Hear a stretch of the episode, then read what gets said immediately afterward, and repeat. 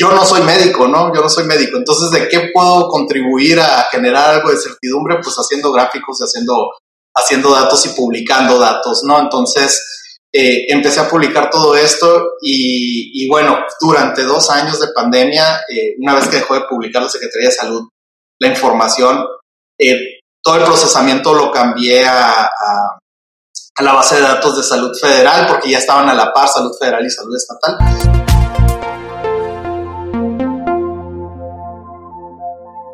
¿Qué tal? Buenas tardes, mi nombre es Pedro Vallejo y estás escuchando Café de Datos. Estoy aquí con mi socio y aliado coproductor César Salinas. ¿Cómo estás, César? ¿Qué tal? ¿Cómo están?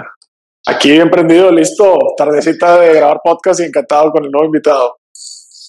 Excelente. En esta ocasión estamos grabando un episodio a distancia. Estamos aquí. Ahorita vamos a presentar a nuestro invitado, pero dio de una conexión de LinkedIn, una conexión profesional a partir de tener excelentes alertas para todo el sistema de mapas y analítica de datos.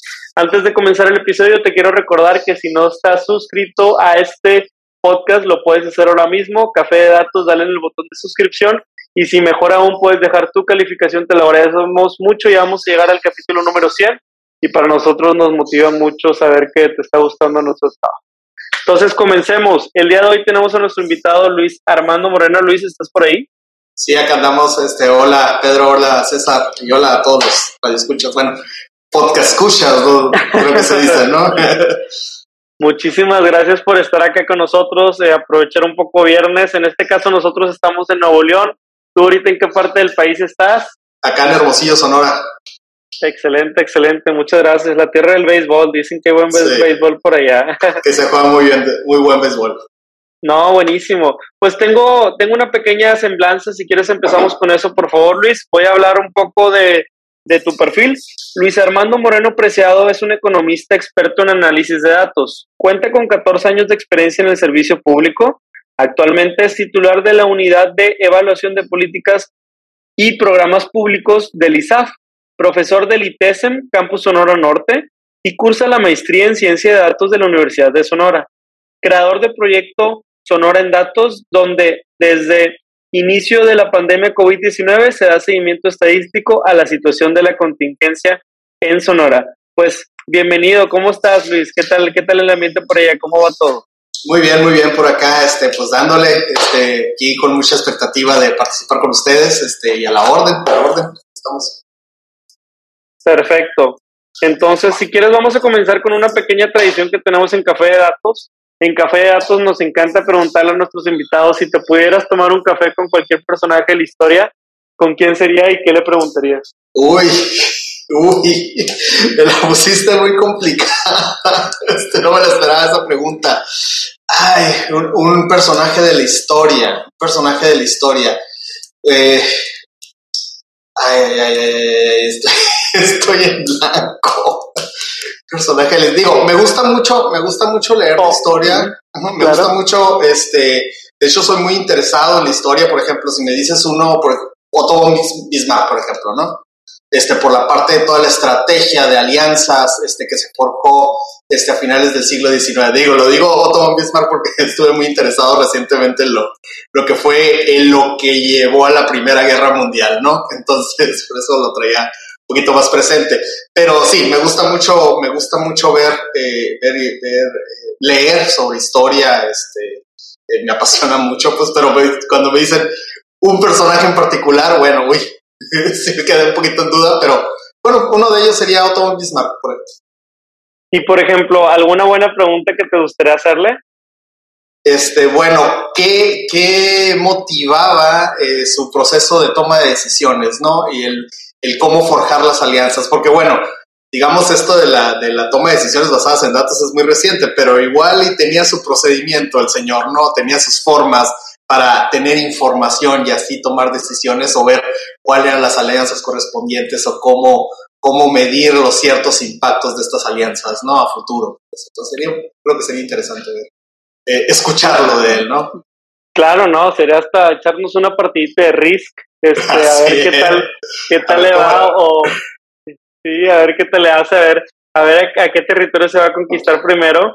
Pero, pero no, realmente desde el arte de la guerra, eh, que es otro libro bastante bueno, podemos saber que la información y la inteligencia en este sentido es poder y, me encanta escuchar que, alguno de tus referidos de historia puede ser este alguien que per se tomaba estrategias eh, ya pensando tal vez muy avanzado para sus tiempos en teoría de juegos, ¿no? En planeación de escenarios y en cuestiones que, que al día de hoy siguen vigentes, pero excelente, muchas gracias.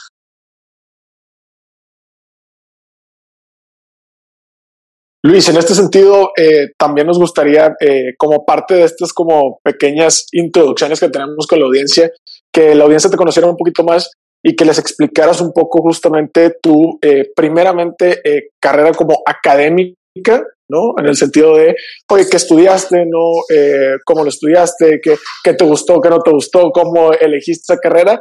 Y ya posteriormente, si les puedes contar un poquito tu experiencia ya más profesional en ese sentido. Sí, gracias, gracias César. Sí, eh, bueno, yo soy economista de formación, soy licenciado en economía por la Universidad de Sonora, eh, aquí en Hermosillo, Sonora. Es una carrera de larga tradición aquí en el estado. Este, recientemente creo que cumplió 40 años o hasta a punto de cumplir 40 años aquí. Eh, y bueno, la carrera la, la, elegí, bueno, yo soy de la generación 99, entré en, en el 99 a la universidad y eh, bueno, recientemente acabamos de salir de la crisis del 95 y, y bueno, para mí, para mi generación en particular, bueno, siempre nos hablaron de crisis, ¿no? Que la crisis y la crisis de la crisis, siempre bromeé yo cuando estábamos estudiando la licenciatura que les decía, bueno, a mí me hablaron tanto de crisis que decidí vivir de ella, ¿no? O sea, tratar de entender un poco sobre sobre las crisis y ver cómo evitarlas o cómo, o, cómo vienen, ¿no? Cuáles son los ciclos económicos y todo eso, lo cual me gustó mucho, por ejemplo, macroeconomía, macroeconomía en, en aquellos tiempos me gustaba, me gustaba mucho este, toda esta parte de la intuición, porque si bien eh, todos los modelos macroeconómicos tienen eh, su base matemática, también tienen mucho parte de intuición y ahí se desarrolla mucho lo que le llaman pues, la intuición económica, ¿no? No hay, no hay este economista que le guste la macro que no tenga esta, esta parte de la intuición. Eh, micro, por otro lado, un poquito más formal, más matemática, pero también, también tenía lo suyo ya la parte de la, de la, de la empresa y de los, los eh, problemas del consumidor. Pero eh, así de que me gustaba, obviamente, la macro, el, desarrollo, este crecimiento y desarrollo, me parecen eh, temas muy, muy importantes. Y bueno, ya, ya más recientemente, después de una vez egresado de la, de la licenciatura, aunque se trataron esos temas, creo que en los últimos 20 años en la economía se ha hablado mucho de desigualdad, se ha hablado mucho de, pobreza, desigualdad, y son los temas que ahorita están en boga eh, eh, por parte de los economistas y cómo, cómo responder a estos retos, ¿no? Las consecuencias que tiene la desigualdad. Y es algo, es algo que me ha gustado mucho estudiarlo, por eso ahorita que mencionábamos la parte de la historia, eh, pues también en la historia se, reflejan estos ciclos, estos ciclos económicos, esta parte de la, cómo la, la desigualdad en ciertos periodos eh, de tiempo entre las naciones o, interna en las naciones ha, provocado conflictos, ha, ha, provocado guerras. Este, y, pues estudiarlo es algo que, que me, ha gustado mucho, ¿no? Este, como parte de la economía y aparte, bueno, de ahí viene también el, la parte del análisis de datos y todo esto, ¿no? La, econometría, por un lado, que creo que, que, tiene mucho que ver con los temas que trataremos ahorita.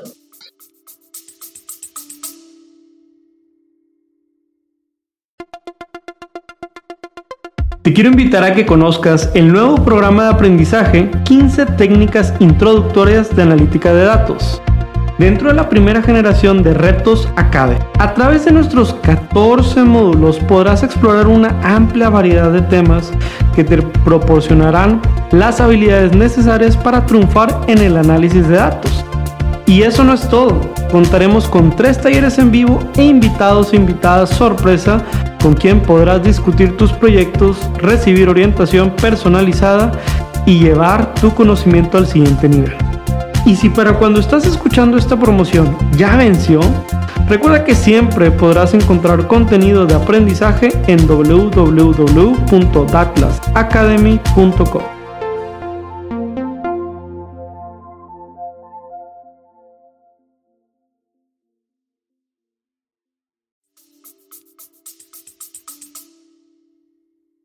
Justamente eh, esta parte eh, académica al final del día viene a tener un impacto bien importante ya también en la parte como eh, profesional.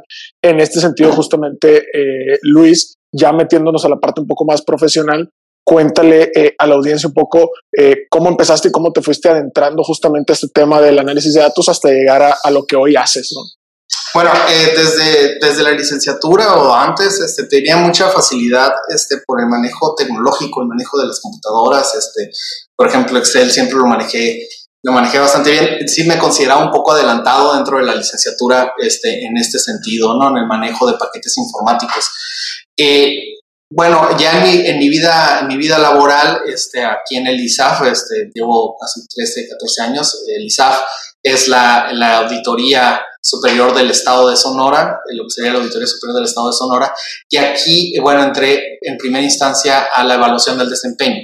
Y era la evaluación y lo, estaba encargado de la evaluación del desempeño de las administraciones municipales, lo cual pues implicaba un reto porque eh, era el análisis de los, aquí en Sonora tiene 72 municipios, entonces eran 72 administraciones municipales a las cuales, bueno, teníamos que procesar su información, teníamos que clasificarla, crear indicadores y buscar la manera de eh, crear eh, una metodología para evaluar, evaluar y que fuera comparable. ¿Por qué? Porque el Congreso está, pide dentro de la Constitución y dentro de la, dentro de la ley de fiscalización, pide una propuesta de calificación para las cuentas públicas. Entonces, eh, a partir de ahí, bueno, me especialicé mucho en esta parte de cómo jalar los datos, cómo tomar los datos, cómo procesarlos este, para llegar a esto. Y además, bueno, buscar otras nuevas formas, nuevos indicadores que pudieran servirnos a nosotros para crear parámetros eh, para las administraciones municipales. Por ejemplo, eh, por un lado, el cálculo del Producto Interno Bruto Municipal, que no existe. Entonces, ¿cómo podemos lograr una aproximación y con ello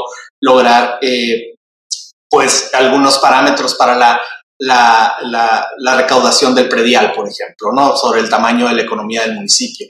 Entonces, todos estos, este, era procesar distintas fuentes de información y poco a poco me fui, me fui, especializando cada vez más, no solo en la parte económica, sino en la parte, en la parte técnica de cómo lograr esta recopilación de datos, aparte del procesamiento propio de datos aquí dentro de la institución y lo que sí estaba arrojando dentro de las auditorías, ¿no? Entonces, todo esto me fue llevando a, aparte, eh, bueno, por otro lado, y extendiendo un poco en esto, eh, siempre desde joven eh, me gustó, digo, soy un apasionado de la visualización de datos. Me gusta mucho la visualización de datos. Este, me gusta, así como ustedes dicen que tienen muchas alertas para el Twitter, las redes sociales, bueno, yo tengo muchas alertas de visualización de datos. Me gusta mucho estar viendo qué está haciendo los otros y cómo lo puedo replicar o cómo lo puedo aterrizar a mis problemas o a mis a mis, datos o a, o, a, datos que pudieran ser de interés para la comunidad aquí en Sonora, ¿no? Entonces, poco a poco esto me fue llevando, me fue llevando eh, a especializarme cada vez más en esto, ¿no? Tanto en el análisis como en la visualización de datos. Este, les menciono, eh, originalmente era en Excel y eventualmente fui desarrollando ya especialización en otros paquetes informáticos o lenguajes de programación para hacerlo. Pero, pero sí, el origen, el origen era aquí, eh, el ISAF me permitió eso, ¿no? Me permitió expandir, primero como en evaluación de desempeño, después eh, con proyectos especiales haciendo, haciendo análisis para la, para la administración de, de aquí, los titulares aquí del, del, ISAF, y eventualmente como titular de, evaluación de políticas y programas públicos, que tiene mucho que ver esta parte, eh, esa especialización en datos que me llevó a, evaluar programas públicos. Buenísimo, no, en realidad me, acuerdo mucho, fíjate, yo también soy economista, colega, pero me, tocó llevar una clase de, evaluación de proyectos públicos y privados y, me daba un poquito de curiosidad el tema de, cómo estábamos haciendo una evaluación de proyectos públicos y privados con, información financiera de un, de un proyecto que para el cual pues es un pronóstico, es decir, faltaba muchísima información de contexto a mi parecer, ¿no? Cuando tú haces una proyección o cuando tú haces una evaluación de proyecto, lo que buscas a toda costa es tratar de reducir incertidumbre. Sabemos que ningún modelo es perfecto y sabemos que a cierta conciencia siempre va a haber algo que no sabes, pero a la luz de lo que sí sabes, aprovechar lo mejor que tienes en el campo. Entonces, eh, que quiero, quiero citar un poquito esto porque, porque me gustaría hacer el puente con el proyecto que, que tienes de Sonora en Datos y que nos puedas compartir un poco de qué trata, este, de qué, fue lo que lo motivó, este, hay muchísima información que tienes trabajado ahí, veo ahí algunas, a lo mejor gráficos que me ha tocado ver de R o a lo mejor ahí de, cosas que, te gusten en otro tipo de, de componentes, pero no sé si primero que nada nos puedes definir este proyecto Sonora en datos en tus palabras y también platicarnos un poquito de qué, por qué está compuesto, ¿no? ¿Qué tipo de indicadores tiene? Bueno, Sonora en Datos inició, eh, bueno, como una, una parte, como una salida eh, para eh, estos otros proyectos que tenía, aparte del trabajo institucional, aquí el trabajo del ISAF, este, este, esta inquietud por hacer visualizaciones de datos sobre temas en específicos y también para, para, promover o hacer una, una, promoción de la cultura de los datos, de la cultura de, de, cómo aterrizamos los datos a nivel estatal, porque se habla mucho a nivel nacional, este, casi siempre los gráficos, los datos que vienen, vienen desde, desde lo nacional, entonces, ¿cómo aterrizamos a lo local? ¿no? De hecho, me cuestionaron hace poco, me decían, oye, eh, ¿por qué no es México en datos? ¿no? porque solo en datos no te estás autolimitando? Pero lo que estoy tratando de hacer es como crear esta, esta, esta cultura de, hey, aquí estamos generando mucha información, necesitamos ver, necesitamos conocer a nuestro estado, necesitamos, necesitamos este, tener, tener certidumbre de lo que estamos viendo a, nuestro alrededor, ¿no? Y bueno, ¿cómo comenzó? Eh, originalmente yo tenía mi blog, este, luisarmandomoreno.com, este, no tanto como en Datos todavía, lo creé hace como 10 años, lo tengo esa página ahí, este, y era para estos gráficos, ¿no? Que el salario mínimo, que eh, tengo varias, varias publicaciones de, este, eh, anteriores, ¿no? De 2012, 2013, sobre el, el empleo y sobre algunas, algunas otras cuestiones, pero lo fui dejando por la misma, lo que me estaba absorbiendo, absorbiendo aquí el trabajo. Y con la pandemia, con, la, con el COVID-19, con la COVID-19, bueno, eh, aquí en la misma institución, por esto de que me, me, apasiona la visualización de datos y el estar dándole seguimiento a los fenómenos públicos, eh, se me empezó a cuestionar, a preguntar aquí en el, en el, en el mismo trabajo, este, para hacer la planeación acerca de lo que se venía con la pandemia. Bueno, eh, ¿cómo va? ¿Cómo va la pandemia? ¿Cuándo va a llegar a México? ¿Cómo, cómo van otros países? O cuando inició en México, ¿cómo, cómo se compara el ritmo de reproducción del virus en México respecto a otros países y hasta dónde podríamos llegar, cuándo va a llegar a Sonora, este, porque fueron varias etapas. Eh, y estuve haciendo gráficos primero aquí a nivel, aquí a nivel de oficina, estuve eh, proveyendo la información al, al, titular. Eh, también dentro de, de, mi mismo hogar, de mi casa, era como que una manera de terapia, este, como para no bajar un poco la preocupación y tener un poco de certidumbre, como bien mencionas, Pedro. O sea, buscar la manera de tener información, entonces procesar información, tener información y ver por dónde va la cosa. Entonces empecé a hacer estas gráficas que eventualmente las compartí en WhatsApp con mis amigos y mis amigos me decían, bueno, ¿por qué no las subes públicamente? Este, que aquí era como un poco recelo por la oficina, porque es, un, es una oficina pública, entonces sí decía, bueno, tengo que pedir permiso para cualquier cosa que quiera publicar. Eh, me dio luz verde, me dieron luz verde aquí, adelante, son tus cosas, son cosas por fuera, no tiene nada que ver mientras no estés mencionando cosas de aquí en la oficina, este, que es lo que sería finanzas públicas y todo eso, mientras no sea esto, tú puedes darte vuelo con, los, con la información. Entonces, pues empecé a publicarla en Twitter y en Facebook. Cuando me, me preguntan, bueno, ¿y dónde lo puedo, lo puedo publicar? Eh, ¿Dónde lo puedo consultar en una página? Bueno, pues reactivé el blog y dije, bueno, aquí voy a estar subiendo los gráficos, aquí voy a estar subiendo todo este procesamiento de información de, eh, respecto a la, a la pandemia. Y, y, esto parte de Sobran Datos, bueno, eh, la Secretaría de Salud Estatal, eh, ahorita ya hubo cambio de gobierno, que sería de la administración anterior, estaba publicando la información, pero en tablas que eran imágenes, ¿no? O sea, eran imágenes diarias. O sea, ahí está la información, ahí está la información. Y ya sabíamos que había diferencias respecto a lo que estaba publicando el gobierno federal. Entonces, eh, yo estaba, como estaba dándole seguimiento, capturaba todos los días los datos. Digo, ya estábamos en el encierro, ¿no? Ya teníamos, estaba ahí en la casa nada más haciendo gráficos del COVID y cosas, y cosas que me pedían aquí en la oficina. Entonces, era como que, bueno, como terapia ocupacional también, bueno, vamos, vamos, vamos, este, haciendo los gráficos, estaba capturando la información. Eh, eh, de, que estaban publicándose en estas tablas. O sea, todos los días se publicaba, yo lo, se publicaba, la capturaba y empecé a tener un, un, sistema para la captura y para tener todo, todo al día. Hasta que empezaron a cuestionar, bueno, ¿por qué no hay datos de esto? ¿Por qué no hay datos abiertos de esto? Mm. Eh, y ahí fue donde dije, pues, si publico estas tablas, ¿qué pasa? No? Este, y las publiqué y empezaron a bajarlas desde ahí. De hecho, el, el, programa de maestría en ciencia de datos aquí estaba llevando un dashboard público este, de, de COVID-19 en asociación con la Secretaría de Salud, pero la Secretaría de Salud está siendo recelosa de, los, de las bases de datos que ellos tenían. Entonces, eh, digo, yo no, por, como, como, trabajo en una institución pública, tampoco iba a entrar a cuestionar el por qué no hay datos abiertos, pero bueno, lo que está publicado lo podemos sistematizar y publicarlo por nuestro lado, ¿no? Entonces, empecé a publicar estas bases de datos, bueno, estas tablas, ¿no? Con toda la información diaria, ir a la actualización, la actualización diaria de la captura, lo cual generó mucho tráfico y bueno, además de los gráficos, este, era eh, pues a, la ciudadanía en general, ¿no? Era como una contribución, yo decía, de, eh, decía en esa época, eh, ¿por qué lo haces? Me decían, ¿no? Este, Digo, pues estamos, sí, claro, claro. porque estamos viviendo una incertidumbre total, ¿no? Este, eh, estamos viviendo una crisis este, no vista en, pues, en un siglo prácticamente y pues yo no soy médico, ¿no? Yo no soy médico. Entonces, ¿de qué puedo contribuir a generar algo de certidumbre? Pues haciendo gráficos y haciendo, haciendo datos y publicando datos, ¿no? Entonces,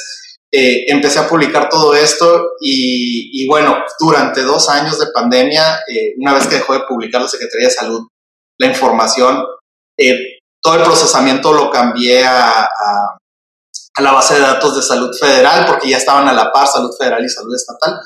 Este, Pero bueno, en el inter de todo esto sucedió la parte de que, no sé si, si quieres, antes de, pasar, es que es una historia que, trae muchos detallitos y que me gustaría profundizar en dos y tres, y si quieres no te preocupes, como quieras seguimos avanzando. Pero Luis, que, quería consultarte, eh, bueno, para, para quienes nos estén viendo, ¿verdad? Porque hay gente que nos escucha eh, por un lado y, hay otra gente que nos está viendo, ¿no? Voy a compartir aquí en pantalla rápido tu sitio, ¿verdad? Corrígeme si, si está bien, pero es este, ¿no? Tal cual el, puntualmente este sitio que tiene desde en la parte superior datos de salud, pero también tienen datos súper enriquecedores sobre, por ejemplo, eh, los datos del INEGI georreferenciados, los mapas, los mapas, los mapas.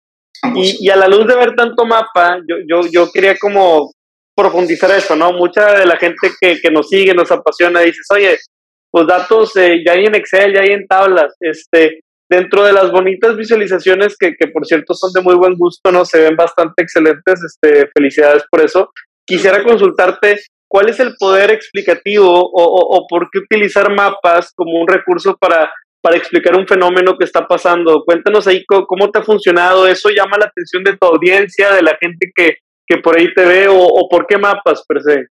Este, bueno, eh, aquí eh, tiene que mucho que ver el, trabajo que, venía realizando aquí originalmente, que era en evaluación de desempeño de los municipios, como les mencionaba antes, eh, y era, bueno, ver una manera de visualizar las diferentes situaciones que se estaban presentando con los municipios, ¿no? Con los mapas estos de, de coropletas este, ver los distintos eh, agrupaciones que pudieran haber.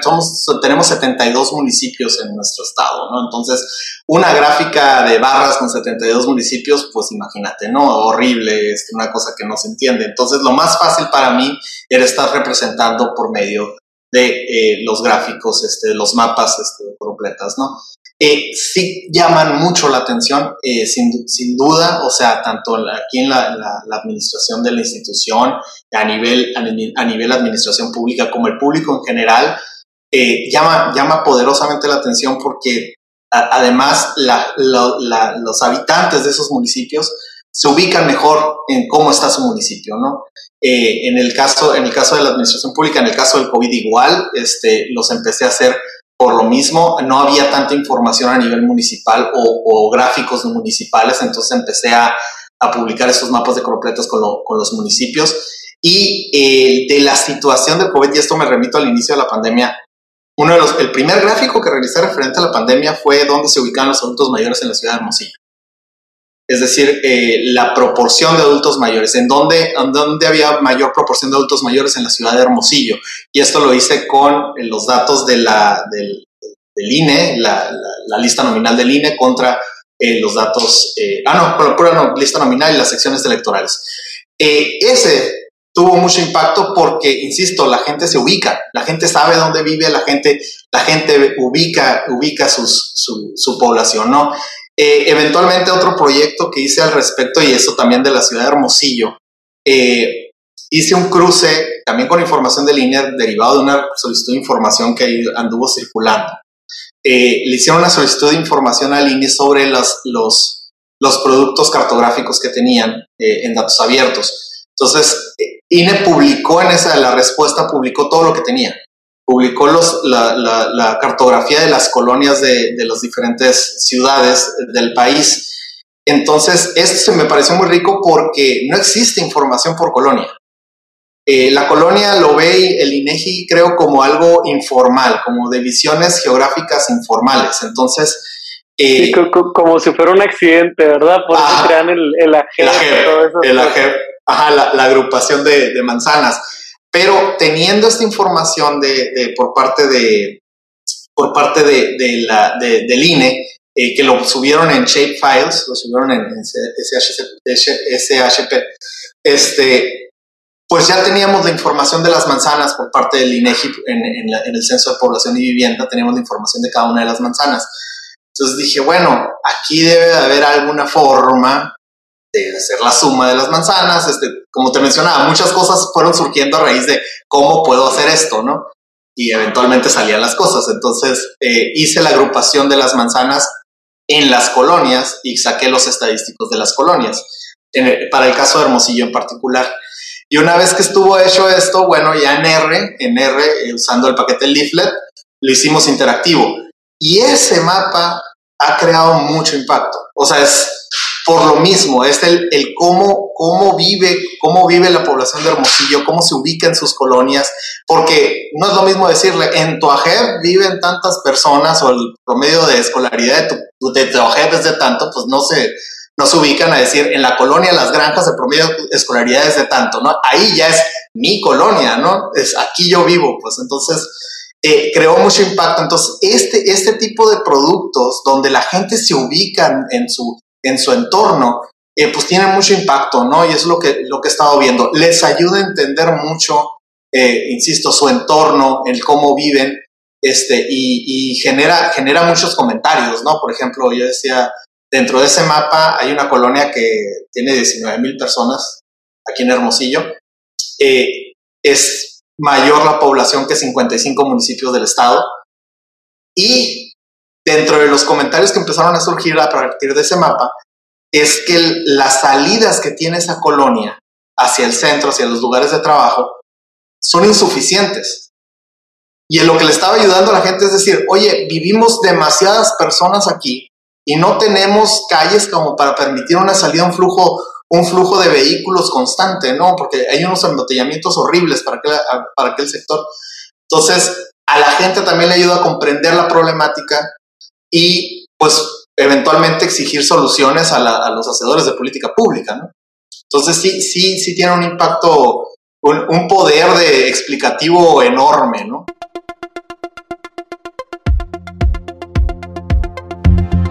Hey, si te está gustando este capítulo, ¿te interesaría aprender un poco más?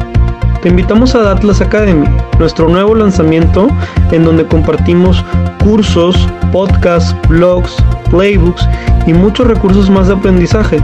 Y lo mejor es que todo tiene una versión gratuita. ¿Por qué no lo intentas? Ingresa a www.atlasacademy.com y genera una nueva sesión para que puedas empezar a disfrutar de todo este conocimiento. Continuamos con el capítulo.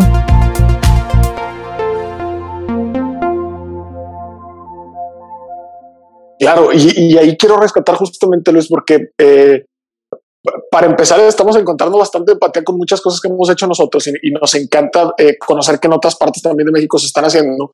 Pero justamente la siguiente pregunta la quiero llevar hacia esa parte. Es decir, eh, entendiendo que, que de pronto nosotros hacemos un trabajo como de estadística descriptiva, ¿no? Y nosotros me refiero a, tanto tú como nuestro equipo, de decir, oye, mira, así se ven los datos, así están, de ponerlo en visualizaciones como bonitas, ordenadas y todo, ¿no? Como lo pueden ser mapas, etcétera pero luego eso tiene que llevar, ¿no? Y es algo que le insistimos nosotros al equipo, tiene que llevar un sentido de toma de decisiones, es decir, tiene que agregar valor para que al final del día algo suceda a partir de yo diagnosticar o de yo haber visto X dato y entonces, ¿no? Esa acción genera un valor, ¿no? Que en este caso puede ser un valor para el gobierno, un valor social, un valor eh, para el sector salud, un valor para los negocios, lo que sea, ¿no? Entonces, en este sentido, has como eh, mencionado así como por encima dos o tres casos, pero cuéntanos a lo mejor una anécdota que digas, oye, este fue un caso que, oye, mira, este dato, ¿no? Llevó a esta toma de decisiones y este fue el efecto, no sé, si en políticas públicas, en algún programa de,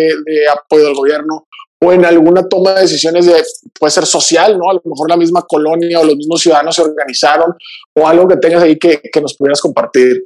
Bueno, eh, lo que primero, lo, con el mapa este lo que está generando es eso, ¿no? Que se están organizando los vecinos para, eh, bueno, buscar soluciones a sus problemáticas, ¿no? Que te digo, me han llegado comentarios sobre, sobre resultados. El mapa este lo hice el año pasado, lo relancé esta vez porque puse un buscador de colonias eh, y otra vez volvió a generar, ¿no? O sea, este, cada vez que lo publico genera, genera mucho, muchos comentarios. De hecho, ya me, ya me han pedido de otros, de otros municipios, oye, este, no vas a publicar el de Ciudad Obregón, por ejemplo, ¿no? O sea, persiguiendo la dinámica esto de Sonora en datos.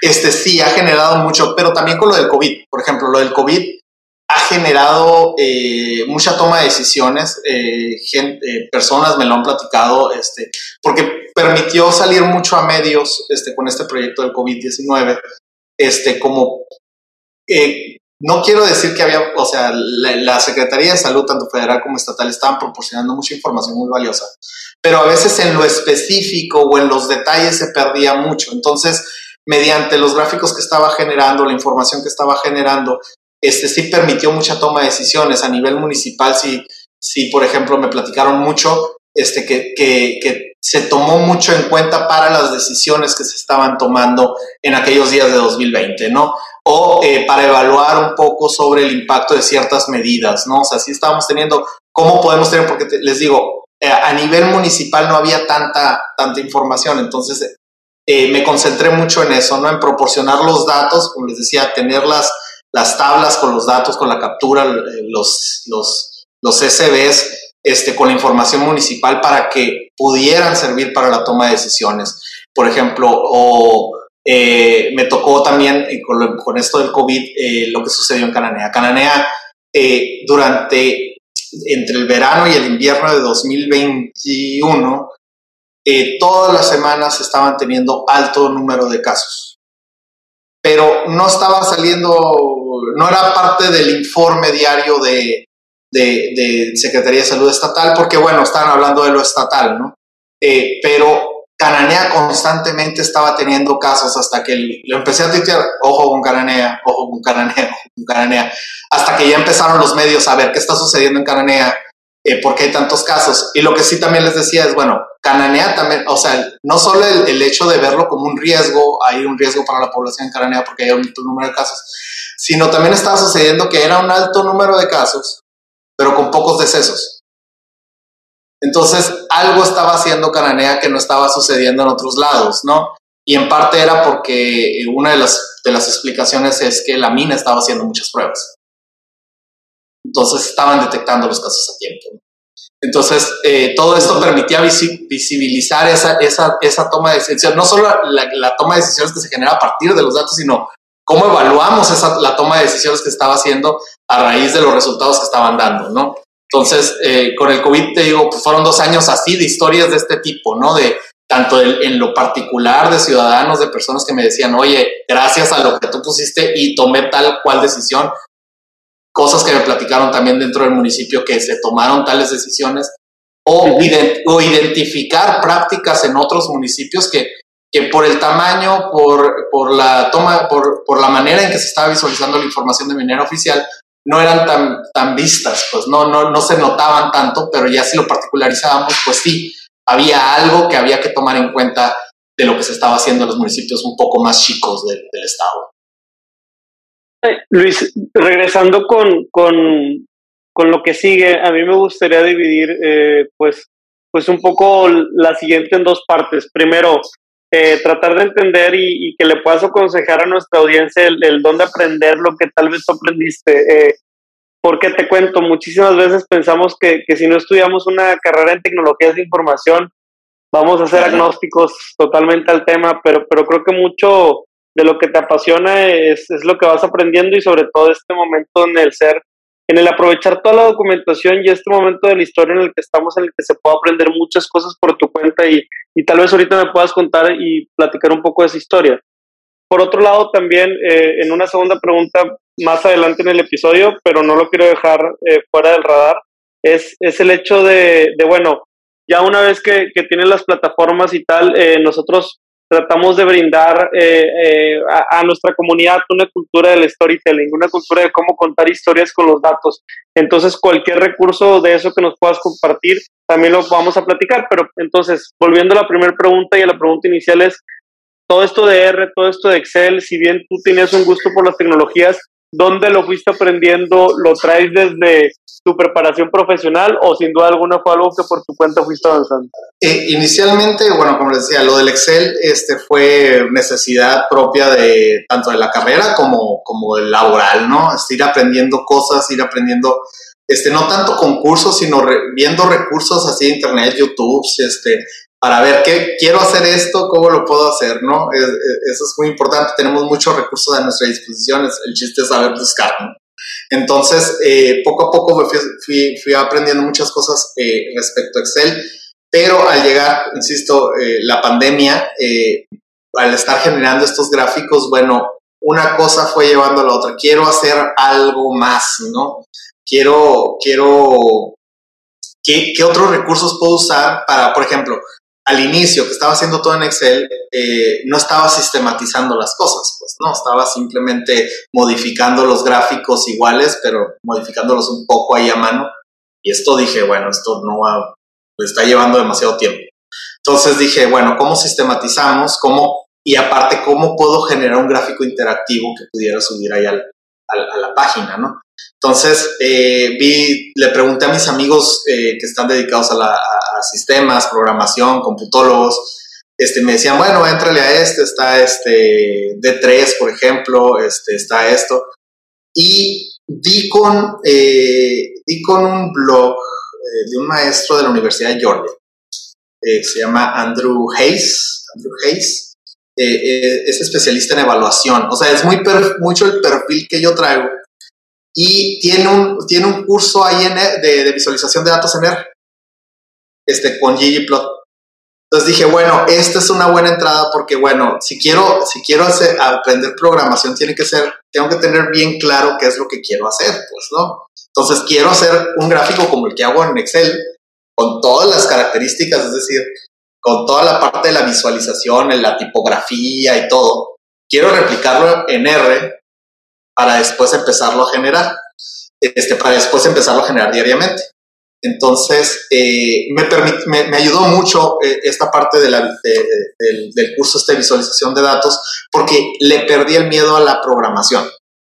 Y eso es muy importante, creo que para todos, sobre todo los que no venimos en esta parte de, de computación, programación, y para mi generación en particular, porque ahorita creo que ya, ya está más generalizado el hecho de que todos deben de aprender programación. Eh, para nosotros no era algo, algo este, normal. Entonces, eh, perderle un poco a la programación era muy importante, ¿no? El, el miedo a, la programa, a programar, al, al decía, eh, a, a, desacostumbrarse al, del point and click, ¿no? Este, y hacerlo todo con el teclado. Entonces, eso me permitió mucho cuando una vez que empecé a ver eh, lo que yo quería hacer, lo que yo quería replicar de lo que hacía en Excel, hacerlo en R, pero ahora sí explotar las capacidades del, del ggplot, por ejemplo, del paquete del ggplot, este, pues ya me dio mucha confianza para hacer otras cosas ya de análisis de datos como tal, o sea, ya hacer toda la, toda la parte de ingeniería de características y todo, porque ya, ya, ya estaba pensando para R, ¿no? Eventualmente también llegué a Python, pero esto me permitió, y estamos hablando de principio, desde principios de la pandemia, estamos hablando de este, entre abril y junio, porque da la situación de que abrieron la, maestría en ciencia de datos en la Universidad de Sonora.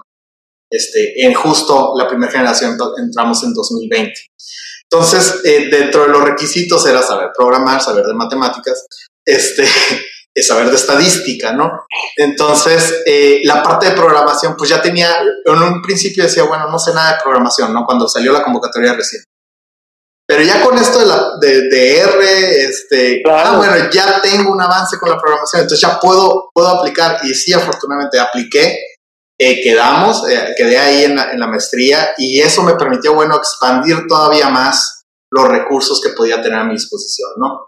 Este, las cosas que fui aprendiendo durante, durante estos dos años de maestría, porque estamos a punto de terminar ya, ya, ya el programa de maestría, pero eso me permitió, gracias, eh, me permitió mucho expandir de sobre eso que estaba trabajando a principios de la pandemia, expandir mucho la, la batería de recursos que uno puede tener a su disposición, ¿no? Por ejemplo, eh, empecé con R, pero también le perdí un poco, o sea, no el miedo, ¿no? Pero empecé a usar Python también por otro lado, aunque hay una discusión ahí con los compañeros, es que tú le, sabes al R, tú le sabes al Python, este, pero, pero igual, o sea, saber que está, saber manejar esta otra herramienta que tienes al lado, que, que tienes disponible ahí, y, así en general otras otras herramientas o metodologías, algoritmos este, machine learning que ya te permiten a expandir un poco más este poder explicativo que tienen los datos, ¿no? O sea, ya no solo era la descripción, aunque no las estuve publicando, pero ya era, por ejemplo, el análisis de las tendencias o las series de tiempo, de COVID. Este, por ejemplo, en la parte esta del análisis de las colonias de Hermosillo, no solo el hecho de describir los estadísticos del censo, sino eh, mediante componentes principales empezar a analizar eh, las diferentes estratificaciones que tienen esas colonias, por ejemplo, ¿no? socioeconómicas que pudieran tener. Entonces, estas herramientas que fui aprendiendo durante la maestría, pues ya me permitieron expandir todavía más este poder explicativo que tienen, que tienen los datos, ¿no? Y empezar a generar otro tipo de herramientas que si bien no están publicadas en el blog actualmente, este, eh, son cosas que ya he estado haciendo, ¿no? Que ya me sirven para otro tipo de trabajos, pues, ¿no? Excelente, excelente. No, muchas gracias por esta primera pregunta. Sigue Oh, sí, no, muchísimas gracias por todo lo que nos compartes, Espero que, que, la gente lo esté anotando y que estén poniendo tanta atención como nosotros aquí, porque pues la verdad es que es oro molido. Y en este sentido, justamente eh, pasando a ese segundo gran tema que, que, decía Pedro, que no nos podemos ir si no platicamos de él, porque si no nos van a colgar aquí la audiencia. Pero esa, esta parte de, del, del, storytelling, ¿no? La, la parte de la importancia de justamente saber narrar una historia con datos, ¿no? Hace poco platicábamos con una eh, invitada que nos decía, oye, una de las anécdotas más importantes que tengo es una vez que llegué a presentar, ¿no? Todo un desarrollo que hice y toda una parte de análisis y todo, y presenté un montón de tablas y un montón de estadística y un montón de cosas, y al final del día me salí deprimida porque nadie puso atención, se estaban durmiendo, nadie este, empatizó, nadie conectó, y al final del día ni siquiera se hizo lo que estaba yo planteando que se hiciera, que era muy claro con los datos, ¿no?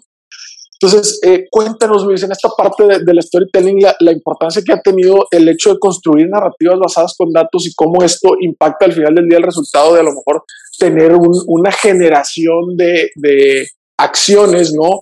O, poder convencer a una audiencia de cierto mensaje o de cierta concientización, ¿no? Sí, claro, eh, creo que es muy importante, no solo el hecho de, por ejemplo, poder visualizar, o sea, hacer un gráfico bonito este, no, no, no es suficiente, ¿no? No es suficiente para... Llama mucho la atención lo que hablábamos de los mapas, llaman mucho la atención hacer un mapa este, con información estadística. Pero bueno, ¿qué es lo que queremos decir, no? Ahorita que les platicaba acerca de la, la estratificación de las colonias en, en Hermosillo. ¿Cómo eso lo podemos relacionar, por ejemplo, a la parte electoral, por ejemplo, que estábamos que tuvimos el año pasado, tuvimos elecciones y hubo un resultado aquí en Hermosillo distinto al que hubo a nivel estatal. Entonces, ¿por qué sucedió esto? Pero bueno, nosotros nos podemos perder, es que el 25% del 30% del 25% del no sé qué. Y ahí te pierdes en los datos. Entonces, ¿qué es lo que queremos decir? no eh, Digo, dentro de las cosas que me ha llevado, y es por eso el proyecto se llama en Datos, eh, me, me, llevó a todos los lunes a las 8 de la mañana, tengo una sección en la, en la televisión estatal de Sonora, eh, que se llama Sonora en Datos, la sección, eh, donde presento un gráfico, este, de hecho en el blog ahí viene Sonora en Datos, uno de los, de los spots se llama Sonora en Datos porque son los, los gráficos que he ido presentando semana a semana. Pero se trata de esto, ¿no? Te voy a presentar un gráfico, pero te voy a decir por qué es importante que veas este gráfico. Por ejemplo, la parte de, del consumo de energía eléctrica en Sonora. lo que les quería decir a final de cuentas es, son, gastamos mucho de nuestro, de nuestro ingreso en energía eléctrica que somos, pero ¿qué es? ¿Cómo lo destacamos? Bueno, los sonorenses somos los que más gastamos en el país, ¿no? Y gastamos mucho más que el resto del país, el resto de los ciudadanos del país. Y te voy a decir cuánto es lo que gastamos, ¿no? Eh, pero ser muy preciso, ¿no? Ser muy preciso en lo que queremos decir. O sea, el 9.6% del, del, del, gasto lo realizamos, casi 10%, o decirlo, casi 10 pesos de cada 100 lo gastamos en energía y combustibles en nuestro hogar.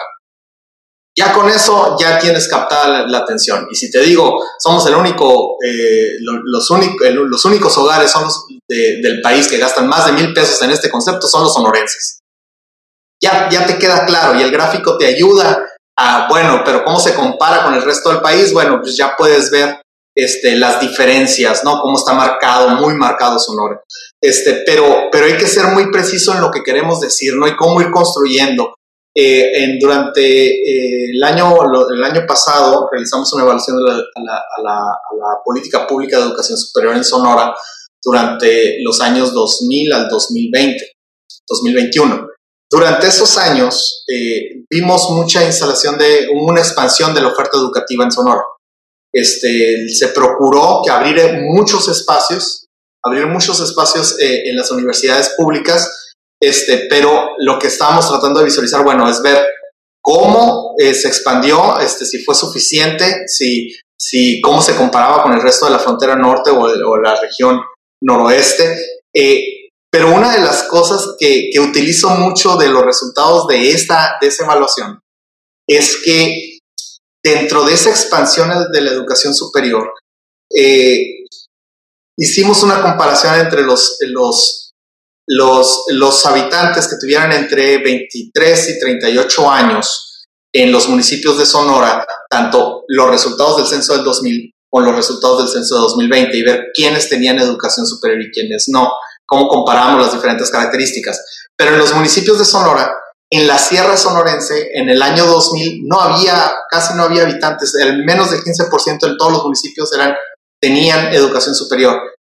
Eventual, en el 2020 había un grupo de municipios que ya tenían arriba de 25%. ¿Qué sucedió? En el año 2001 instalaron la Universidad de la Sierra. ¿no? Entonces, eh, ahorita se lo estoy platicando, pero era muy fácil verlo con tres mapas, ¿no? El mapa 1, así estaba la situación. Mapa 2, estos son los mapas, son la instalación de universidades públicas durante los últimos 20 años. Mapa 3, este es el resultado que tenemos ahora. ¿No? Entonces estamos viendo que en la región de Moctezuma, que es la Sierra Sonorense, hay una expansión de la, presencia de personas con educación superior en el Estado, ¿no? Y ya, bueno, ya después hablábamos del impacto económico de ello, ¿no? Pero, eh, pero era muy fácil ver esos mapas y decir, aquí pasó algo, ¿no? Entonces, captar eso, narrar esto, era, eh, nos apasionó mucho en su momento. No, excelente. Pues muchísimas gracias, mi estimado Luis, por, por estas respuestas. Creo que otra de las cosas ya, eh, vamos, estamos por cerrar justamente el episodio, ha sido bastante nutritivo, pero otra de las cosas bien importantes que valora mucho la audiencia y que creo que no te podemos dejar ir si, sin este último pedazo de conocimiento, sin exprimirte este último pedazo de conocimiento es eh, pues nos escucha al final del día mucha gente que, que, está metida a lo mejor en esta parte de, de, monitorear o de evaluar proyectos. Hay mucha gente que nos escucha que son analistas dentro de corporativos. Hay muchos estudiantes que también ahorita están apenas eh, decidiendo en dónde especializarse y todo. Y creo que una de las partes bien importantes que nos gustaría que nos compartieras es en este sentido algún consejo, algún tip que le darías a lo mejor al, Luis de hace años que apenas se adentraba en esta parte de, de visualización de datos o a todos estos eh, chicos y chicas que justamente están pensando en entrarle a este tema en las diferentes, obviamente, industrias y sectores, tanto públicos como privados, que le están entrando todo este tema de, de los datos, de la visualización y del análisis. Este, bueno, ¿qué consejo le daría a, mi, a Luis de hace 10 años? Este, publica, publica, publica, publica, o sea, donde puedas, publica, haz tus cosas y públicalas. Si te estás haciendo una pregunta busca los datos, grafícalo, porque es que decía, bueno, eh, me pregunto cosas y grafico para responderlas, ¿no? Entonces, pero públicalo, compártelo. Creo que es muy importante. recientemente también me preguntaban, eh, ahí en la Universidad de Sonora tuvimos una mesa de trabajo entre, eh, era la, la, semana de matemáticas y tuvimos, no una mesa de trabajo, una mesa de, de análisis, de discusión sobre las oportunidades de trabajo de los computólogos y los científicos de datos, tanto en el servicio público como en el, en el sector privado. Eh, y yo hablaba de la parte de muchas veces eh, hay problemáticas a nivel, a nivel estatal, a nivel, a nivel ciudad, o sea, los, los, proyectos que pueden tener impacto en mi vida cotidiana. Pero si tenemos los datos, dice, ¿cómo me, me preguntan, ¿cómo puedo influir en ellos? Pues publica. O sea, saca los datos, haz tu análisis y públicalo, compártelo. Y hace mucho énfasis en llamar la atención, aquí está, esto está pasando, esto está pasando, te lo estoy diciendo con datos, porque les decía, eso evita mucho la toma de decisiones discrecional. El tener los datos a la mano, el publicarlos, pero explicarlo evita mucho las decisiones discrecionales que muchas veces suceden eh, en, en, los proyectos públicos, ¿no? Entonces, eh, el diagnóstico puntual es importante, el influir en ese diagnóstico para crear un proyecto que tenga un mayor impacto en, nuestro, en nuestra vida cotidiana, en nuestro entorno, eh, requiere que nosotros también nos estemos involucrando. Y si sabemos hacer estas cosas, tenemos esta, este conocimiento, pues hay que, hay, que, hay que compartirlo, insisto, hay que publicarlo, ¿no? Este, no dejarlo guardado en el cajón, no decir, bueno, ya lo hice y ahora voy a aprender otra cosa, sino compartirlo, compartir lo que se sabe. ¿no? pues de verdad te, agradecemos muchísimo ese espíritu. Creo que gracias a, esa mentalidad y mentalidad como de comunidad logramos hacer que de verdad se crezca. La intención es que el día de mañana no nos falte gente que sabe de analítica. De pronto, no por ofender a nadie, pero la gente amanece con más ganas de ser influencer que, de ser científico, científica. ¿no? Entonces, veamos por este bien, porque de este lado también hay una vida muy apasionante responder preguntas complejas hoy en día que se escriben más bases de datos que nunca antes en la historia.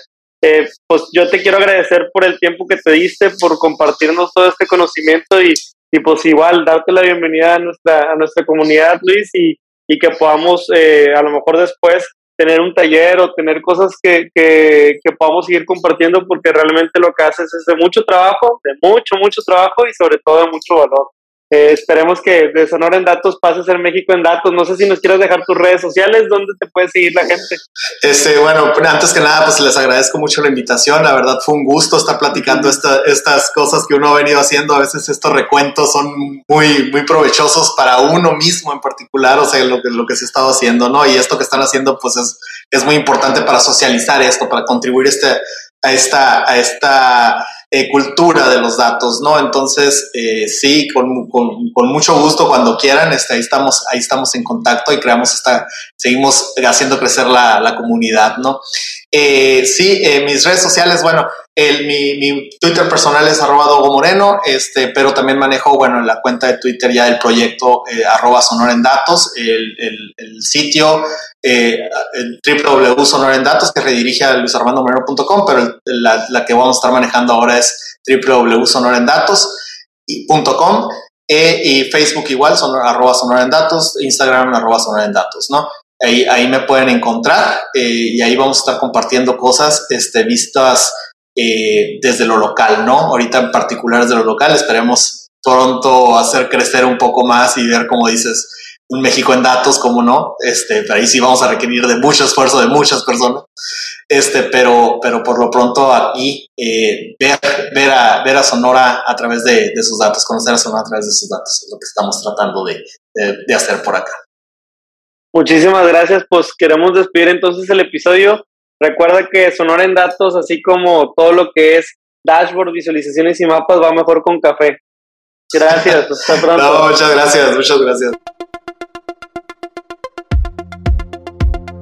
Hasta aquí el podcast de hoy. Gracias por escucharnos. Puedes seguir disfrutando de tu café y aprendiendo de analítica de datos en nuestro blog, con más de 180 columnas acerca de analítica, emprendimiento y transformación digital. Visita blogdatlas.wordpress.com y disfruta del contenido. Finalmente, no olvides suscribirte a Café de Datos, el podcast de Datlas. Hasta la próxima.